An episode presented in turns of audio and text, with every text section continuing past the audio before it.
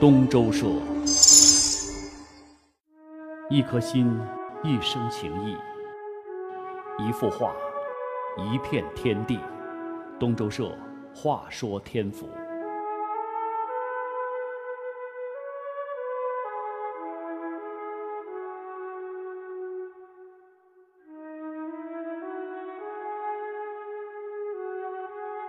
这是元初大画家赵孟俯的《水村图》。呃，中国文人画呀，他追求诗中有画，画中有诗。那么这八个字呢，它是苏轼对王维的一个评价。大概在苏东坡死后两百多年啊，中国绘画史上就出现了一个诗书画三绝的集大成者，这个人就是赵孟俯。赵孟俯确立了苏东坡以来文人画的提倡和发展。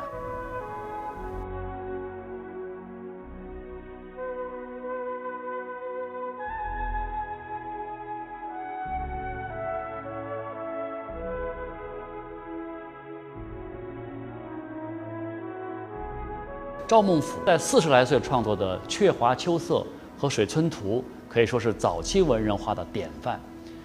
这两幅画啊，《水村图》呢是收藏在北京故宫博物院的，那《鹊华秋实》呢收藏在台北故宫博物院。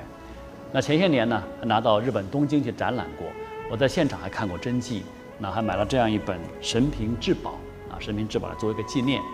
他的作品啊，以荒疏消散的笔法，像写字一样。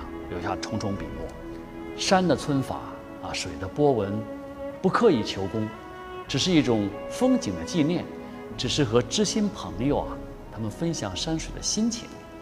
诗书画这三者合为一体，组成了不可分割的美学意境。那么从赵孟俯开始，中国美学的发展就沿着这条路线延绵不绝，为历来的文人画家所推崇。何继读。就是这样一个践行者，几十年来孜孜不倦，在自己的书画天地当中寻求着那一份对诗意的表达。那尽管说何继读他出生在重庆，但是呢，他身上好像少有山城人民那种火辣、那种豪放的性情啊，更多的是什么呢？是一种温润的一种儒雅气质。只要跟他接触过的人都能够感受到他那样一种谦逊和温和。那份独特的气质，呃，被他行于笔端，流于纸上，造就了一种属于自己的清雅拔俗的艺术世界。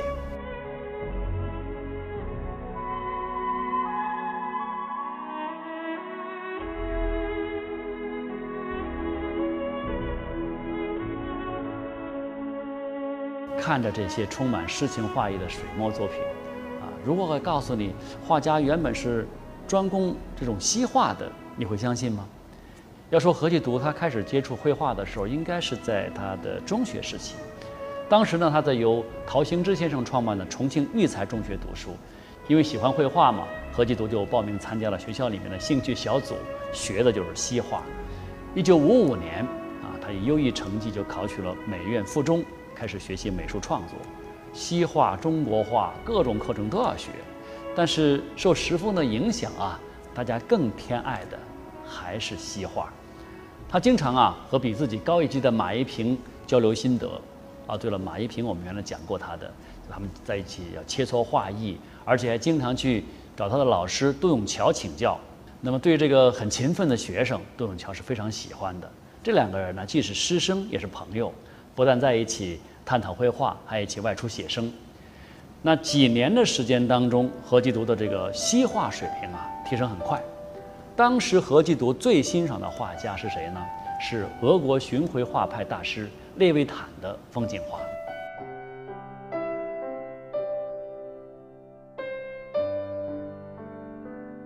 何继读他一边学习前辈大师的绘画风格，同时呢也一边融入自己他对美的理解和诠释。他特别喜欢用水彩。来描绘各种不同的美景，他的画作啊，总有一种平和、静穆、恬适的美感。那画作当中对山川、对河流啊、草木、湖泊的描绘，美得沁人心脾、摄人灵魂，处处流淌出一股深沉的情感，让人看过之后就会产生一种对回归自然的向往。他的作品仿佛是自身人格的一个写照。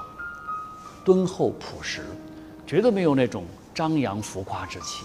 所以，著名作家马识途先生呢，曾经就说过啊，何继读的画啊，是画如其人的，而且注意功夫在画外。我看他像是执着地追求善的人格和美的艺术的互相统一。青少年时代的学习，在何继读的内心呐，可以说是种下了西化的情节和种子。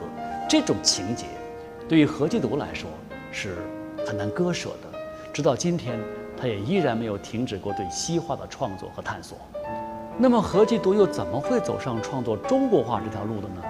这就要说到命运呐，那种冥冥之中的一个安排了。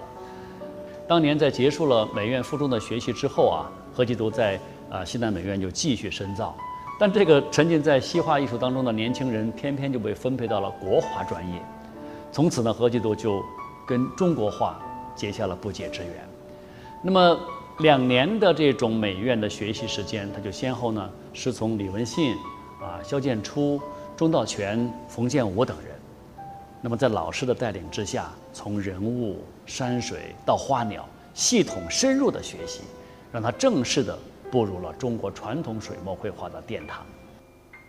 好管家就是这一时期何继读人物画的代表作之一。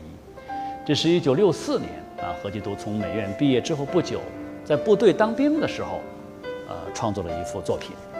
那么画面当中，在堆满各种果蔬和粮食的库房里头。一名年轻的士兵迎着油灯趴在桌上啊，正在认真地整理账目。人物刻画细致入微，一种聚精会神、精打细算的神态，把握的准确到位，突出了好管家这样一个鲜明的主题。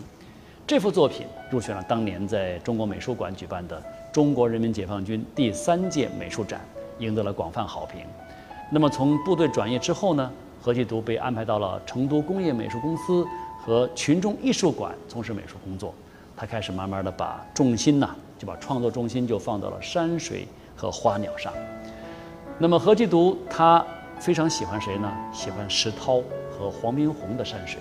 中学的时候曾经是大量的临习过前人的作品，再加上受西方风景画的影响，就逐渐形成了自己独特的风格。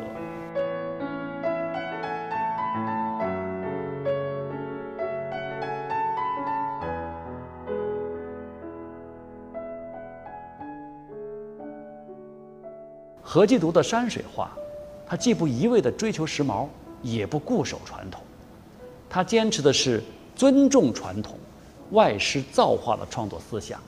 那一方面是师承前人，对他们的笔墨技法就认真地去掌握、悉心去揣摩；同时呢，又有所取舍，绝不泥古啊，并且在内容上追随时代，在西画当中去吸收营养。尤其是这幅陈。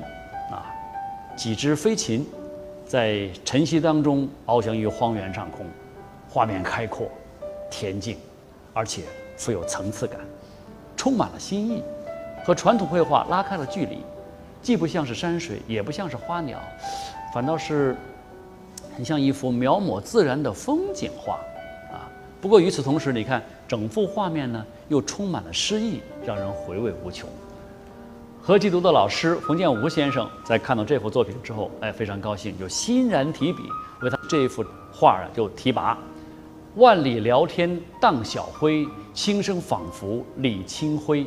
寄情好处看挥洒，惹我胸中意心飞。”哈，师徒二人一诗一画，珠联璧合，让整幅作品呢，它这个意境就更加悠远高拔。要说充满诗意这个特点。啊，在何继读的花鸟画当中体现的淋漓尽致。他的花鸟作品用笔非常的简练，而且色彩淡雅，虚实得当。不论是红梅翠竹，还是蕙兰秋菊，不管是山石禽鸟，还是池水游鱼，总给人一种含蓄的一种清新的韵味儿。他努力寻找八大山人，寻找任伯年、吴昌硕这些大师的笔意墨趣。同时呢，又念念不忘的就是他的诗意表达。哎，细心的人会发现啊，他的很多画作上啊都有提拔。何继读曾经先后担任过这个诗书协的主席，还有省书协的副主席。他始终坚信书画同源这个道理，多年来就临碑习帖，从不间断，练就了一手好字。所以呢，也经常用他的洋洋洒洒的书法，在画作上题诗作句啊，营造出诗画交融、相映成趣的美学意境。其中最绝的，应该是这幅由何继读作画、诗人黄志全题跋的《荷花图》，墨色晕染的荷叶啊，或疏或卷，浓淡交替，在画面当中铺排开来。两朵清丽的荷花穿插其间，正悄然绽放，亭亭玉立，格外夺目。一只蜻蜓落在初开的花瓣上，让整幅画啊看上去是动静相宜，高妙雅洁。而一旁呢，由黄志全亲笔题写的诗句：“莲花博士放翁观，九凤千瓶亦可观。浓醉醒来新月上，满湖红翠望弥漫。”让这件作品呢可以说是锦上添花，妙趣横生。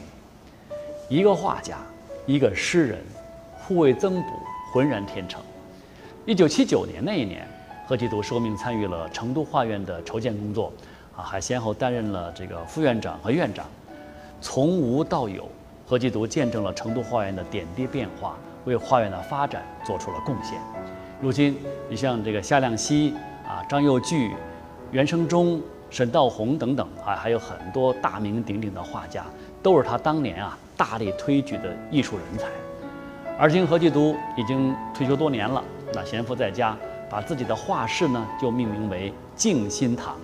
还在墙上啊挂了一幅陶渊明的名句：“云无心以出岫，鸟倦飞而知还。”啊，终于可以远离世俗的这种纷扰，终于可以专注于自己的精神世界。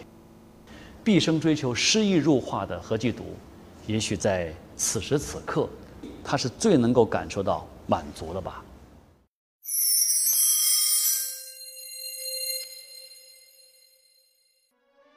伟大的作品，等待伟大的读者。